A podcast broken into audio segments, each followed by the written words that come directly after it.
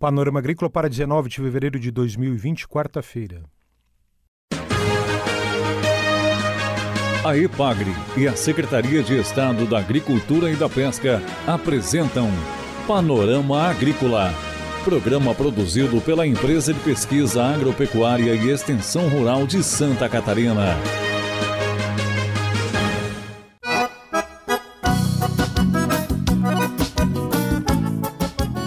Olá, este é o Panorama Agrícola de 19 de fevereiro para você, quarta-feira de lua minguante.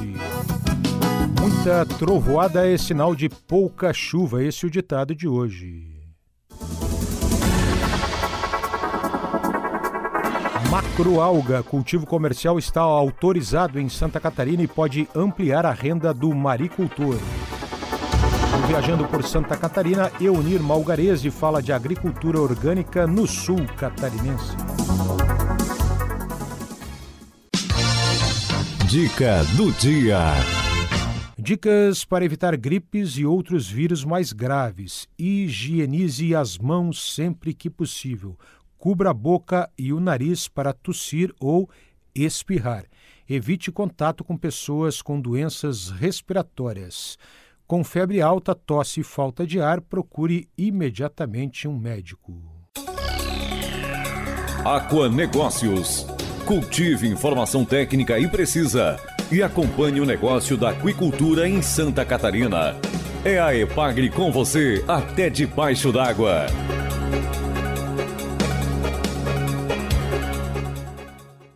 André Luiz Tortato Novaes é gerente do SEDAP, o Centro de Desenvolvimento em Aquicultura e Pesca da Epagre, que traz para nós uma boa notícia, autorizado o cultivo comercial da macroalga em Santa Catarina. Como é que vai funcionar isso, André? Bem, a autorização para estabelecer os cultivos comerciais é algo que vem sido tentado é, há uma década. Né? Até agora foram desenvolvidos cultivos experimentais se avaliava assim é, o potencial de produção dessa alga em Santa Catarina, mas autorização comercial somente nesse momento. E agora, EPAGRE, UFSC e outras instituições de, de pesquisa e o setor produtivo vão se debruçar no sentido assim de é, estabelecer o cultivo dessa, dessa macroalga como uma nova oportunidade para o agronegócio de Santa Catarina. É, para que os cultivos possam ser implantados, é necessário que se tenha autorização ambiental para cultivar essa espécie. Os parques aquícolas de Santa Catarina, é, nesses parques hoje é permitido o cultivo dos moluscos, dos mexilhões, das ostras, das vieiras. Para se cultivar as algas, terá que haver, sim, uma solicitação de licença ambiental específica para essas algas. A partir da obtenção dessa licença ambiental, os maricultores poderão estar implantando seus cultivos mas a partir da autorização agora dos cultivos comerciais se começam iniciam-se aquelas tratativas assim, o envolvimento da indústria para poder pensar como esse produto será absorvido né? Em que escala nós trabalharemos a produção dessa macroalga e qual será a estratégia de produção aqui no nosso estado.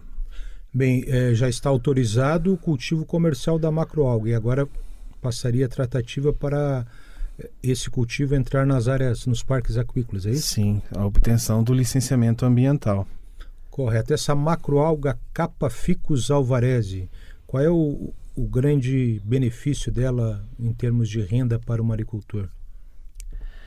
Bom, a, no mundo se produz essa alga para se extrair um colóide, carragenana, que é base para a elaboração de diversos tipos de produtos, produtos alimentícios, cosméticos, grande parte dos produtos que nós consumimos utilizam esses colóides, só que o Brasil importa a, a, a carragenana de outros países, né? E agora temos condições de produzir é, essa matéria-prima aqui. Para o maricultor, cultivar algas pode apresentar assim, vantagens quando se compara com o cultivo de espécies animais como mexilhões, ostras e vieiras. Uma grande vantagem do cultivo de algas é que as exigências sanitárias são menores do que quando se trabalha com a produção de uma espécie animal. Então, Só nisso é uma grande vantagem de se cultivar. As algas acabam extraindo nutrientes que estão ali na água do mar. Assim, a gente não fica nos cultivos de mexilhões, ostras e vieiras, nós não fazemos adubação, nós não utilizamos medicamentos. No cultivo de algas também não, não introduziremos esse tipo de insumos. Elas têm esse papel ambiental interessante de estar extraindo nutrientes que são colocados no mar ali pelas atividades humanas que acabam chegando através dos rios, através do, dos efluentes que chegam até o mar, esses nutrientes, e essas algas poderão aproveitá-los para utilizar em seu desenvolvimento. E ela funciona como um filtro, como as ostras também? Ela funciona como uma. Ela é uma planta, né? Então ela vai utilizar essas fontes de nitrogênio, de fósforo, de potássio que acabam chegando aí pelas atividades humanas para construção dos seus tecidos, para a produção de biomassa. Correto. André... E usando a fotossíntese, né? Perfeito. André, tem-se estudo de, de socioeconomia sobre quantos maricultores têm interesse em cultivar a macroalga, potencial de, de venda, volume?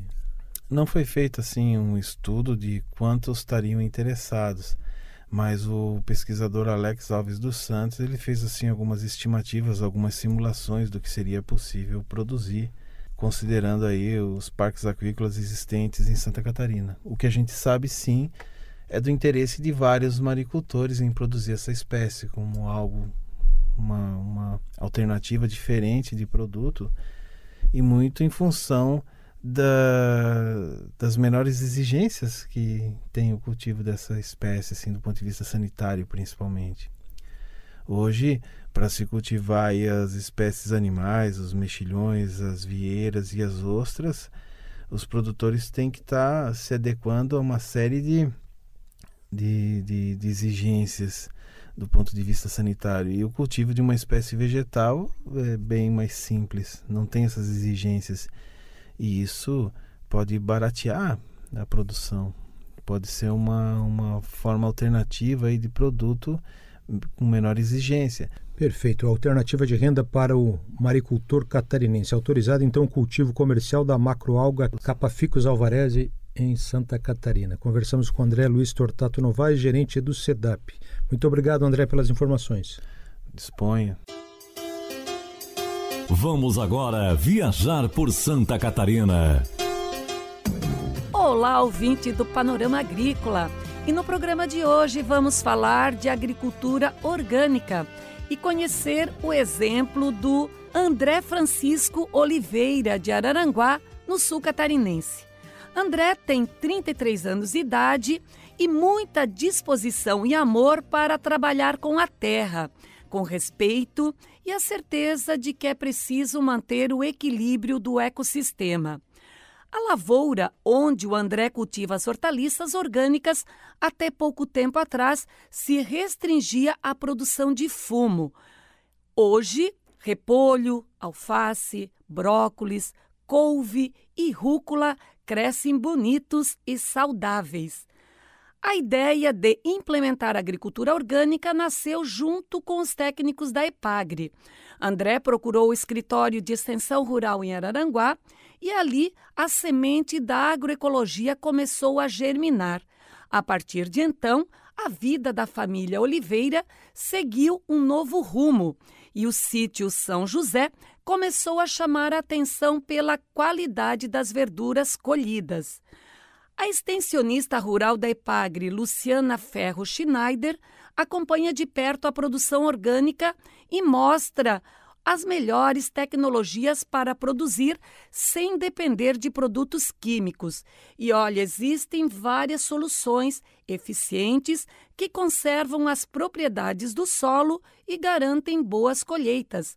É o caso do sistema de plantio direto de hortaliças que vem sendo utilizado com sucesso aqui em Santa Catarina. Os alimentos que preservam a saúde ganham força. A proteção dos mananciais de água e a preservação da biodiversidade atraem o olhar do consumidor. Em consequência, as demandas do mercado, os produtores buscam a certificação orgânica. O André já conquistou o selo orgânico. Agora, além de vender a produção para a cooperativa, ele também entrega cestas de produtos diretamente aos consumidores. A opção pela agroecologia trouxe renda, responsabilidade socioambiental e motivação para ficar no campo. Amigos, por hoje é isso. Obrigada pela companhia e até o nosso próximo encontro aqui no Panorama Agrícola. A EPAGRE e a Secretaria de Estado da Agricultura e da Pesca apresentaram Panorama Agrícola, programa produzido pela Empresa de Pesquisa Agropecuária e Extensão Rural de Santa Catarina.